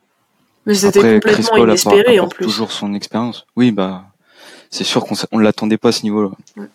Après, c'est surtout aussi un joueur qui, s'intéresse à Pods, hein, il le dit, hein, il prend des conseils tout le temps auprès de Steph Curry, limite il le fait chier, il l'appelle tout le temps machin, il prend des conseils auprès de Chris Paul aussi, donc sa progression elle est pas non plus, euh, elle est normale quoi. Si c'est un joueur qui s'intéresse, qui a envie d'apprendre, euh, non, elle est, elle est bluffante, c'est un rookie quand même. Hein. Mais c'est ça. Ouais. Euh, bah, on se demande des fois si c'est un rookie. Oui, bah, c'est le rookie, comme je disais, euh, Pod, c'est le rookie qui joue comme un daron, quoi. C'est, Ouais. T'as- il a déjà le vice, il a déjà, euh, il a Bah déjà c'est c'est euh, un- c'est un rookie que, 10. enfin si tu refais la draft, euh, il, il est pas, Il est pas 10. 19ème. hein. C'est- c'est Mais déjà, un top 10, quoi. rookie qui prend des. Autant de charge, ouais, c'est ça. Ouais, c'est ça. Ouais, je cherchais le mot en français, j'ai pas trouvé. Mais ça, veut- ça montre son intelligence et son placement dans le jeu, etc. Enfin, c'est fou pour un rookie. Puis c'est Ouais, c'est- puis c'est- son courage. Ouais, puis c'est Ouais, surtout qu'en plus les, les, les passages en force qu'il provoque, c'est pas sur n'importe qui. Hein. Je sais qu'il en a fait un sur Joel Embiid, euh, sur Anthony Davis. Enfin bref, il, il y va sur tout le monde quoi. Je veux dire, c'est Ah, pas Ouais, parce puis il que a le mec déjà c'est un, ouais, c'est pas parce que le mec c'est un, c'est un All-Star, c'est un big man tout ça qu'il se dit non non, moi je big man ou pas, euh, rien à foutre. Hein, je, Bah, il s'en quoi. fout et il a déjà le bénéfice du doute. euh, Enfin, les arbitres euh, lui accordent certaines charges que d'autres auraient pas. Ouais, il le Mm. fait Je tellement bien. Ouais, c'est Ouais, ouais, je suis c'est pas ça, sûr- mais je- ils ont Je déjà suis pas sûr parce qu'il est vraiment bien placé à chaque fois. Hein. Ah ouais, Oui. non, mais il le fait, il le fait vraiment très bien. Il met ça, ça c'est un art je hein, pense de provoquer, que- de provoquer les passages en force. Et là, il, lui, il le maîtrise. hein. Il est déjà réputé pour ça, quoi. Ah oui, alors que. Clairement. Euh, du coup, on va euh, repasser sur CP3. On est d'accord, un rôle en sortie devant, donc peut-être en couplant ses minutes avec Clay. On espère Ouais. que Steve Kerr nous, nous écoute. D'ailleurs, Steve Kerr, euh, on a appris qu'il ne va pas coacher le match de, de ce soir qui est contre, qui ont- contre Utah parce qu'il est au funérailles euh, de, en Serbie de, de Dejan Milosevic. Et ça sera Kenny Atkinson euh, qui sera sur, Pour tous euh, ceux qui voulaient voir euh, sur le banc. Kenny Atkinson, le nouveau coach des Warriors, donc, bah, euh, on verra ce que ça donne. on verra. Bah, ça va rien changer, mais au moins il sera sur le banc. On verra. Voilà. Euh, bon, on va pouvoir revenir désormais. Euh, on parlait de CP Free euh, sur la trade deadline qui a été plutôt calme hein, côté de San Francisco. Il y a quand même un mouvement à signaler. Corey Joseph a été envoyé ainsi que euh, 6 millions, je crois, aux Pacers afin d'économiser euh, 8 millions. Merci Joe pour la précision. Afin d'économiser euh, 8 millions à Joe, à Joe Lacob, le propriétaire en luxury tax. Et on a et en retour, euh, on a récupéré un second tour la prochaine draft, donc on aura un, un, un choix de draft. Mais bon, ça sera le pire choix entre le deuxième de Milwaukee ou Cleveland. Donc ça Troisième. va être Il y encore. a- ouais, c'est le c'est Pelicans, Cleveland et Bucks. Bon, ce sera un 55 quoi, pick 55. Voilà, exactement. Donc Je voilà. sais pas si euh, tu l'as dit, mais on a aussi envoyé un pick de draft. euh, oui, mais c'était un, un pick c'était de un second. un second second. tour de Charlotte euh, puis protégé top 55. oui. Ouais, voilà. Bon, Voilà. Euh, ce qui va laisser à peu près 15 jours au management pour signer un 14e joueur et compléter l'effectif. Mais je vais vous demander dans un premier temps, est-ce que vous pensez que faire le choix de la stabilité a été le bon choix? On va dire vu, vu le, la situation, euh, on pense, no- je pense notamment à, au cas Andrew Wiggins qui avait été dans des rumeurs pendant longtemps. C'est Ah oui, on récupère on récupère pas euh, Kuzma, je comprends pas. Pourtant, euh, Wizard FR avait dit que c'était le meilleur joueur euh, dans le trade. Ah, ne parle pas de ça, s'il te plaît. Pardon, vas-y, Martin. C'est, enfin, en fait, t'as des joueurs qui ont vraiment sous-performé. Si tu les tradais maintenant, euh, forcément, tu les tradais contre des, des choses. Contre des sont- cacahuètes. Voilà, c'est ça, clairement. Et du coup, là, par exemple, que s'il fait une deuxième partie de saison beaucoup plus correcte, sa cote remonte et ça te redonne d'autres possibilités derrière. Bon, je parle pas de peut-être de trader Wiggins dans le futur, mais à l'heure actuelle, on allait forcément se faire euh, se faire voler. On n'était pas en position de force. Et, et, et ça a discuté quand même pendant la deadline. Là, on voit qu'il y a eu zéro move. On se dit, euh, McDonough a rien branlé, mais il y a eu quand même des échanges. Hein. Il y a eu des échanges avec Milwaukee dans la dernière heure. Euh, bon, ils voulaient lâcher Portis. Enfin, on n'était pas du tout intéressé. Euh, il y a eu Caruso. Caruso, euh, les Bulls, ils voulaient Kuminga. Donc, euh, merci, au revoir. Voilà. C'est ça, quoi. Donc, et on était aussi un peu sur Bogdanovic, je crois, mais il est vite parti au Knicks. Donc, au final, il n'y avait pas grand chose pour améliorer drastiquement le roster. Et voilà, c'est ce qu'a dit McDonough. Hein. Ils, ont cherché à améliorer la second unit avec euh, un ou deux gros role players. Il n'y a pas eu de solution. Autant rester comme ça et attendre que les joueurs retrouvent leur niveau. Quoi. Bah, on va pas se mentir, la seule grosse pièce de valeur qu'on avait, c'était le gars sur qui on, enfin, on ne peut plus s'en passer. Et en fait, à partir de ce moment-là, t'as les mains liées déjà. Voilà, c'est sûr. Non, mais c'est ça. Hum, On aurait pu aussi avoir un choix avec euh, le gars qu'on vient de parler précédemment, euh, Chris Paul, euh, Ah bah oui, qui a mais- pas une valeur très très, très haute. ouais, mais- et qui est blessé mais actuellement. Bah, en fait, Chris Paul, ce qui était intéressant pour les pour des équipes, c'était c'était surtout pour être cut parce que c'est un. Voilà. Ouais. Il est quoi Il est partiellement garanti, je crois, ou Ouais, l'année prochaine ne sera plus garanti. Et donc ouais, pour une équipe qui veut faire du cap, c'est- intéressant, mais au final, c'est quoi sa valeur, quoi? C'est ça qu'il faut se poser comme question. Puis je mais- pense qu'il est important pour des euh, Steph, avec. Draymond et tout. Ouais, donc des pics, c'est pas, enfin, ça améliore pas ton, ton effectif à l'instant T, quoi. Donc euh, ça sert à rien, quoi. Après, euh, pff, ouais, moi, enfin, j'aurais personnellement, j'aurais bien aimé qu'on essaye de de trader Chris Paul parce que la situation c'est c'est aussi compliqué pour pour enchaîner cet été. C'est que là, cet été, euh, si on garde le, si on garantit le contrat de Chris Paul, euh, on aura pratiquement que dalle pour euh, Il prolonger. sera pas euh, garanti. Thompson. Moi, c'est Mais sûr à ouais. 99%. Ouais, Et ben je suis voilà, s'il est non garanti, ça veut dire qu'on a balancé tous les fruits du travail de la prolongation de Jordan Poole ne- n'aboutissent à rien, même pas Après, un je pense, tour de draft. euh, moi, je pense après que tu vas pas le garantir. Tu, tu, tu- ouais, tu vas pas le garantir, mais tu peux, donc tu vas le, le, le, le dégager pour finalement peut-être le reprendre après pour pas cher. Ouais, je crois qu'on peut pas, on n'a pas le droit si Tu on peux pas faire ça? on n'a pas le droit de le signer, je crois si on le cut. Mais Martin, je pense que Le move de Jordan Poole, c'est avec le new billet qui est euh, beaucoup plus restrictif à terme. C'était une saison avec Chris Paul, là qui va utiliser le cap qui était euh, occupé par Jordan, Jordan Poole 30 millions. Et après, tu récupères 30 millions pour euh, rester sous euh, la deuxième apron qui est la taxe.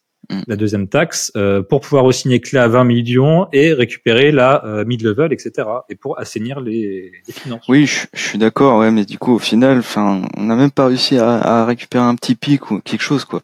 C'est ça qui m'embête un peu, quoi. Mais après, je comprends, la, je comprends la réflexion, quoi. Mais au final, c'est qu'on a lâché, euh, on a lâché Poul qui lâchait des, des, des saisons à 20 pions contre euh, Peanuts, quoi. Mais après, ça fait partie du truc, hein, voilà. Euh, clairement, euh, on aurait peut-être, je sais pas, aller pu chercher un gars fort, tu vois, que Dallas a récupéré Bah. contre rien. Euh, Moses Mm. Moody, on en a pas du tout parlé, il a plus du tout de rôle dans la rotation quand il y aura tout le monde. Quelle est sa place à Moody? Est-ce que tu peux pas justement euh, coupler un pic avec Moody pour récupérer Gafford ou un profil dans le genre? Voilà. Je pense qu'en plus, Gafford, C'est c'était. dernier qu'on qu'on leur atteint. C'est c'est justement quand on envoie Jordan Poole à Washington, euh, c'est c'est c'est là qu'on rate le coche avec lui. Après Je pense voilà. après, plus, euh, Washington problème- aurait pu être prêt à le lâcher. hein. Bah, je t'avoue que moi, quand j'ai vu que Jordan Poole partait à Washington, je pensais que c'était le joueur qu'on allait viser. Après, euh, quand j'ai vu que finalement il n'était pas dans le package, je me suis dit que c'est que Washington comptait sur lui pour l'avenir et je pensais qu'il bougerait pas. Bah, ouais. Ouais, mais là, du coup, mais- ils ont pris, euh, ils ont pris euh, Wonder Carter, Ju- c'est ça, ou Carter Junior qu'ils ont pris. hein. Non, euh, Marvin Bagley, pardon. Donc au final, Oui, euh, oui. Gafford, il sert plus trop à grand chose, quoi. Bah, il est parti Si, au si, euh, quoi. Gafford était devant dans la rotation. C'était leur pivot titulaire. Ouais, mais du coup, quand Bagley est arrivé, c'est, ils ont, ils ont tout mis sur Bagley. C'est Bagley qui a pris le. Non, non, Bagley était en sortie de banc. Oui, oui, bah oui, parce que Il me semblait qu'ils avaient mis Bagley, euh, ok. Mais de toute façon, non, ils ont dit que la continuité c'était avec Marvin Bagley qui voulait le, le faire progresser, quoi. Qui il voyait plus de, de niveau avec Bagley que, que Gafford. Euh, je pense qu'on a fait le tour sur la trade deadline. On va essayer de se projeter maintenant sur la fin de saison. On est actuellement dixième à l'ouest et euh, bah, on s'interroge un peu, notamment dans la commu. Euh, Il y a Sigam qui nous demande est-ce qu'on est capable de faire un run pour la qualification automatique en playoff et la sixième place? Pour info, on accuse en ce moment cinq matchs de retard sur les Pélicans. Est-ce qu'on doit viser là-haut là-haut ou euh, s'assurer déjà la place septième, huitième euh, du play-in? Bah, déjà, déjà- faut, ouais, faut y aller, faut y aller euh, crescendo, hein. Faut prendre étape par étape et puis on verra bien, quoi. Bah faut, faut déjà Déjà, s'assurer le play-in, ça sera pas mal, déjà. Voilà, faut assurer le play-in et surtout gagner les matchs contre les concurrents directs. Parce qu'avant la fin de saison, jusqu'à la fin de saison, on joue quatre fois Utah, trois fois Dallas, où on a déjà perdu un match, trois fois les Lakers, où on a déjà perdu un match, et on joue une fois les Pelicans, où on est à 1-1 dans la série, donc il y aura le tiebreaker en jeu. Donc euh, c'est des matchs qui coûteront hyper cher, il faut déjà gagner ceux-là. Quoi. Pour info, on a le quatrième calendrier le plus favorable de la ligue aussi. Je pense que est-ce qu'on en est capable, oui. Après, l'Ouest, euh, enfin c'est un enfer. Hein. Et quand tu passes la moitié de saison à faire des contre-performances, euh, tu, on risque de le payer hyper cher. hein. Bah, c'est surtout qu'on n'a pas de marge en fait. C'est euh, quand on faisait la revue d'effectifs tout à l'heure, c'est un peu, c'est un peu ce qui ressort, c'est que contrairement aux années où vraiment l'équipe elle gagnait, là t'as t'as pas de marge, t'as un joueur qui qui est pas bien et ça se ressent tout de suite sur euh, sur sur le jeu et sur euh, sur le collectif. Donc euh, la, la, la continuité de la saison, là, elle va un peu dépendre du, du niveau de forme de tout le monde. Comme disait Martin tout à l'heure, il y a beaucoup de joueurs qui ont sous-performé. Si maintenant tout le monde joue à son niveau, il n'y a pas de raison que ça le fasse, mais, euh, mais tu dans cette incertitude-là de savoir euh, est-ce qu'on arrivera à avoir déjà tout le roster en même temps euh, opérationnel euh, sur ses deux pieds? Est-ce que, est-ce que tout le monde va, va enfin jouer à son, à son vrai niveau? Ouais, parce que là, il reste 32 matchs euh, pour les Warriors. Euh, moi, la sixième place, vu comment ça part, ça gagne beaucoup euh, dans la conférence. Il faudra s'approcher de la barre des 48 victoires. Ouais. En gros, faut faire. J'ai fait le calcul 23 victoires, 9 défaites. Ouais, c'est facile, chaud. hein. Bah en fait le truc c'est que moi je vois j'ai regardé un peu le détail des matchs. Pour moi il y a à peu près une quinzaine de matchs où sur le papier, je dis bien sur le papier parce qu'on a zéro marge comme disait Thomas, où on est favori. Hmm. Et si tu ajoutes les matchs où on est en 50-50, au total ça fait un, un total de 25 matchs. Donc en fait il y a 7 matchs où on attaque euh, la rencontre où on n'est pas favori sur le papier. Donc après voilà, faut faut, faut, faut assumer notre niveau quoi. Faut, faut si on assume notre niveau, on peut peut-être prendre 20 victoires, mais euh, voilà. Pour moi, il faut faire euh, au moins 20 victoires si on veut finir entre 7 8 et il faudra aller chercher ouais 23 24 victoires pour finir sixième quoi. À titre de comparaison, l'année dernière, même période, on était en 26-24. Ah, la différence, c'est la différence dans tout ça, c'est que l'année, c'est que cette année, on est la sixième meilleure attaque euh, de la ligue. L'année dernière, on était la deuxième meilleure attaque de la ligue. Niveau défensif, c'est, c'est kiff kiff. On est à peu près sur les mêmes standards. Après, si vraiment on veut, on veut vraiment remonter au classement, il faut que tu sois fort et que tu sois impactant dans un des deux domaines. Tu l'année dernière, on voit que par rapport aux autres équipes en attaque, offensivement, on était bien. Et cette année, on est un peu moyenasse en attaque et euh, en défense. euh, On est top 10 depuis le nouveau fond de courte. voilà, c'est ce que j'allais dire. Là, il y a les, les motifs d'espoir qui étaient euh, qui étaient évoqués tout à, tout à l'heure et Faut confirmer. c'est ça. Après, faut dire que les mecs, ils ont, faut dire que les mecs, ils ont rompu tout le début de saison, donc ils ont un petit peu, ils ont encore du jeu à donner en vrai. hein. Ouais, on a Ensuite, joué pas mal de matchs dans le Money Time aussi. hein. Ouais, ça aurait- on aurait pu avoir euh, quelques victoires en plus euh, contre OKC, les Kings, etc. Bah, c'est surtout que tu regardes notre, notre saison, il y a des matchs, ça, joue à rien. hein. Là, les Kings, tu perds d'un point. Le match d'après, tu perds Bah d'un oui. point en double overtime contre les Je Lakers. crois qu'on en perd 7 8 Mais c'est l'histoire de notre saison, ça. Oui. Ok, ici, Et tu as, as Steph qui met un game winner et il reste 8 centièmes, tu arrives à te prendre trois fautes derrière parce que Draymond il fait, il fait le con. Enfin, je veux dire, tu perds vraiment des fois sur des. Sur des ta- autant des matchs, tu te fais exploser, euh, tu te fais bousiller et c'est mérité. euh, Autant là, il y a des en a matchs- tr- il y en a très peu sur la saison. hein. On a, on a Ah. dû jouer 35 matchs clutch euh, sur la saison. euh, Donc clutch avec euh, un écart de moins de 5 points dans les 5 dernières minutes. Ah, t'as- je crois que je compte trois blowouts et encore il y en a un c'est un c'est un petit blowout il y a deux gros blowouts là en janvier que tu parlais tout à l'heure c'était les Raptors Mhm. et les Pelicans où c'est vraiment des gros gros blowouts mais euh, sinon euh, il y a eu un petite défaite contre Casey je crois de 15 euh, peut-être un peu plus de 15 points mais sinon ouais c'est vraiment des, des défaites c'est moins de 10 points quoi donc De toute façon, on est en 2-10, on est en 2 victoires, 10 défaites sur les matchs à une possession, qui se terminent à une possession d'écart. Donc euh, voilà, Mais ça montre un vrai problème. Hein. Faut, faut Ouais, à la suite. D'ailleurs, il y a une différence euh, sur le dernier match. euh, Phoenix, euh, il reste 3 secondes et demie. euh, Steve Kerr, il prend temps Temps mort. mort, temps mort, Mais temps mort. oui, merci. J'ai tellement pensé à toi, Quentin. ah c'est le fameux, le fameux match contre les Kings on prenait pas le temps mort c'est ça? Mais ouais. qu'on nous a soutenu qu'il n'y avait pas besoin de prendre temps mort que ça sert à rien Mais non, t'as pas besoin de prendre temps mort là. Attends, tu, à ce moment-là du, du match, tu, les gars, ils savent ce qu'ils vont faire. C'est des joueurs NBA. et, euh, il y a- enfin, si on revient sur ce détail-là, pour moi, il avait pas besoin de prendre temps mort. Mais prendre temps mort, ça veut dire que la défense des Kings, tu, la, tu laisses se mettre en place, alors que là, t'arrives à, t'arrives à un peu la surprendre. Et les- c'est des joueurs NBA. Ah bah, les mecs, ils savent ce qu'ils, ils savent ce qu'ils ont à ont- faire. euh. ils ont été surpris par ce qui s'est passé ça c'est sûr hein. Après la défense des Kings, c'est pas la défense du siècle Après, non euh, plus. Voilà. Bon. En tout cas, euh, on fera un épisode euh, de toute manière euh, avant la fin de saison. Mais la sixième passe, va falloir faire un run très costaud, comme on l'a fait les deux dernières saisons. En vrai. Ouais, c'est vrai. À chaque fois, euh, euh, fin février de mars, euh, on- on a fait des reruns. Euh, sans transition, on va évoquer le All-Star Game qui se déroule ce week-end à Indianapolis. On aura deux représentants des Warriors avec Steph qui va y participer pour la dixième fois, c'est ça, euh, Joe? Ouais. c'est ça dixième Ouais. fois mais en, mais en tant que réserviste cette fois-ci. Ouais, malheureusement, mais bon, au moins il y est, c'est voilà, c'est toujours ça. Oui, Mais c'est normal. moins normal. Et il faut aussi dire que les deux mecs qui sont au-dessus de lui, euh, titulaires, euh, c'est largement mérité. Hein. Ça mérite à fond euh, les Luca et Shai. Et il y a Pods qui est invité au Rising Star, donc euh, content pour lui. Surtout le gros événement euh, du week-end, à mon sens, c'est le concours entre Steph et la meilleure tireuse à trois points euh, de WNBA, euh, Sabrina Ionescu, qui, je le rappelle, avait fait un petit 25 sur 27 euh, au All-Star Game euh, féminin euh, l'année dernière. Alors, moi, je trouve ça, je trouve, je trouve ça génial. Je, je pense vraiment que c'est l'événement du week-end. Oh bah hein. oui. Euh, c'est là où il va y avoir le plus de monde. Euh, je veux vos pronos. Qui remporte le concours?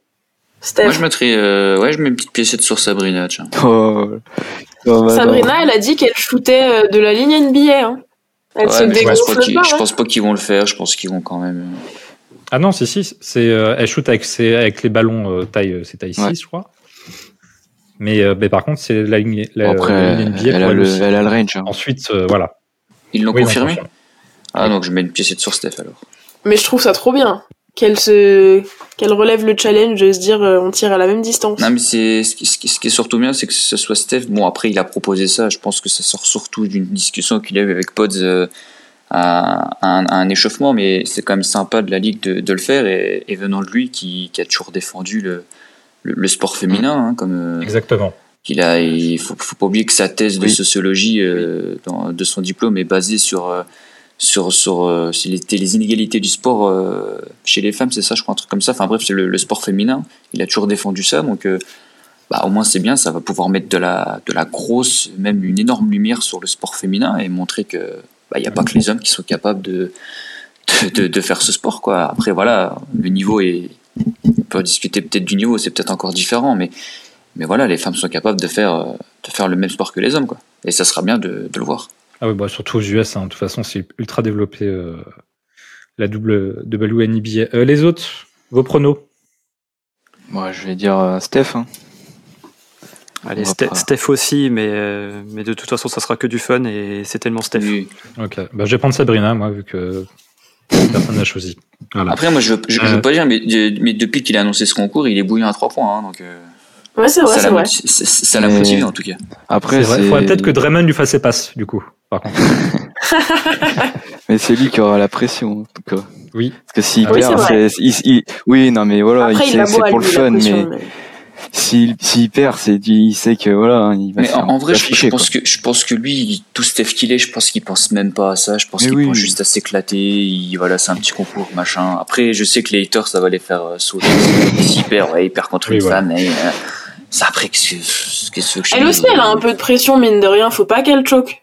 Oui, Parce que justement, hein. c'est une, une ouverture. euh, Enfin, c'est c'est tellement une fenêtre en- encore plus grande pour euh, pour le sport féminin et euh, et mine de rien, je pense qu'il y a un peu de pression quand même. Parce que ouais, faut voir comment ils vont articuler le concours. S'ils font un truc tout classique, euh, les deux font un tour de rack et c'est terminé. Parce que des fois, dans un vrai concours, t'as as le premier tour et t'as Ouais. la finale. Donc Ouais. des fois, euh, t'as le premier Non, tour. là, ils vont, ils vont le faire en une fois, là. Ouais. Moi, je, je pense je sais pas si ouais. vous avez vu d'ailleurs, mais la NBA a mis un tweet euh, comme quoi on peut voter pour savoir lequel des deux shootera en dernier.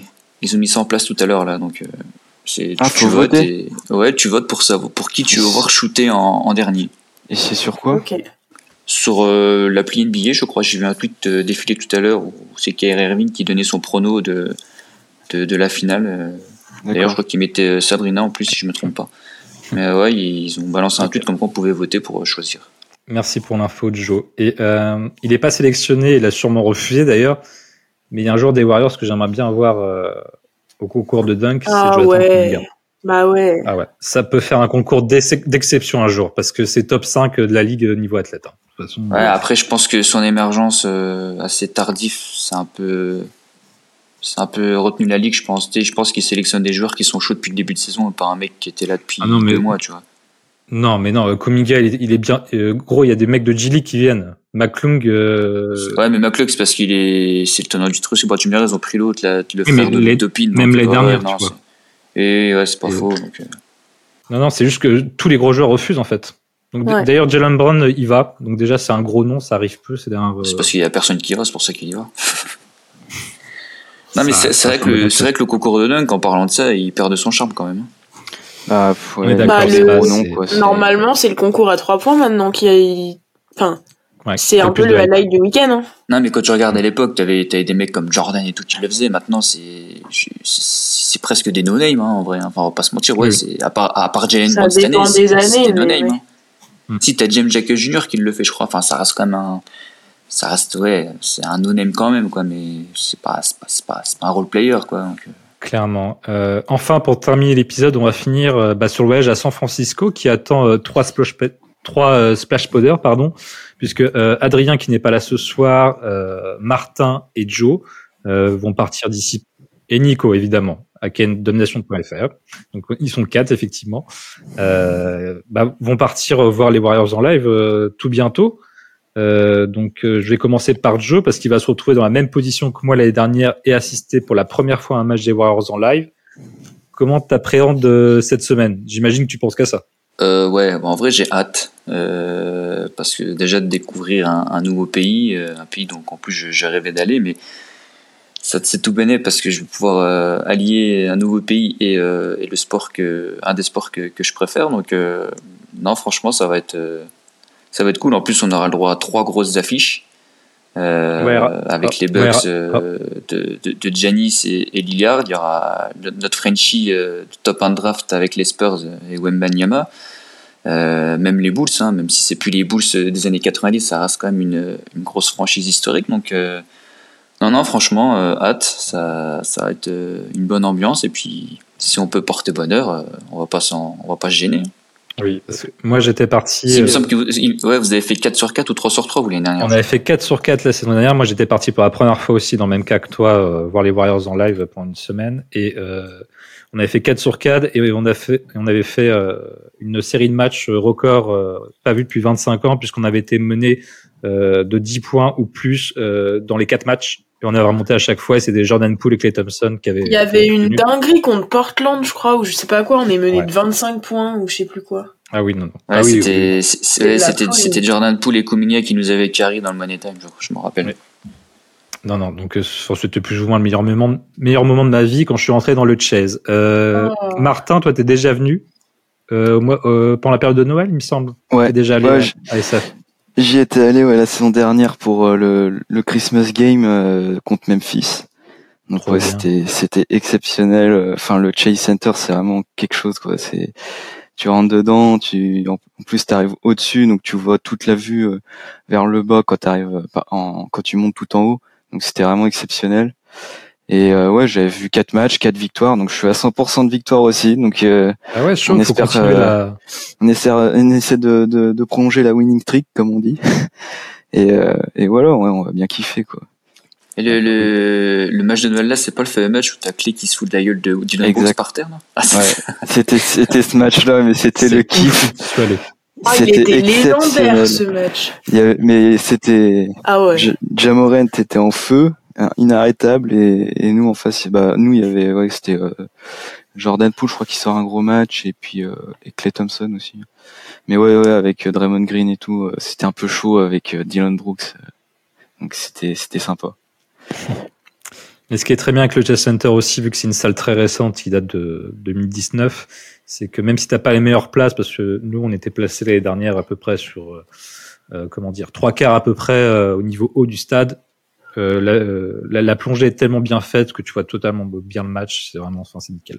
L'ambiance est Ouais. parfaite. J'espère que vous allez euh, surkiffer tout ça et voir Steph Curry parce que nous on l'avait pas eu la, la saison dernière. Bah, on croise les doigts, de c'est surtout blessure. ça, quoi. Oui. Pour l'instant, ça, ça a l'air de tenir. On aura une semaine de répit parce qu'il y aura, il y aura une semaine sans match avec le l'All-Star Game. Mm. Mais ouais, franchement, euh, On croise les doigts. plus, plus ça se rapproche, plus on, on a de chances de le voir. Donc, euh, alors évidemment, on y va pour les Warriors, mais c'est sûr que les Warriors, euh, avec Steph, c'est toujours, euh, c'est Ah, c'est toujours autre chose, hein. plus plaisant, quoi. Bah, de toute façon, euh, toi sur euh, stephcurry.fr, Martin sur Warriors Area FR aussi, vous allez nous faire euh, nous faire vivre le trip, j'imagine. Ah oui, à fond. On partagera tout ça. Vous nous spammez. On veut toutes les photos. Exactement. Et Nico avec Dub Nation FR, lui qui, qui reste un peu plus de temps, qui va avoir quelques affiches. Euh, on va finir là-dessus pour ce soir. Euh, on remercie les hommes de l'ombre. Euh, Loïc pour les covers, euh, bah Nico euh, toujours le même pour le montage et les autres qui n'ont pas pu être là ce soir. Euh, N'oubliez pas de vous abonner à la newsletter qui est disponible toutes les semaines sur l'actualité des Warriors et à nous faire des retours sur cet épisode. Je pense qu'on se reverra d'ici un bon mois. Euh, bah, ça sera l'occasion notamment de faire un, un retour sur votre voyage. Euh, je vous laisse euh, un, dernier mot l'équipe euh, pour la fin. Bah, on espère, on espère une victoire de Steph quand même au concours, faut qu'il assure. Après la pluie de beau temps pour la fin de saison. Allez, très bien. Allez, à très vite la Donation. Night night. Oui, allez, allez, allez Kansas. Waouh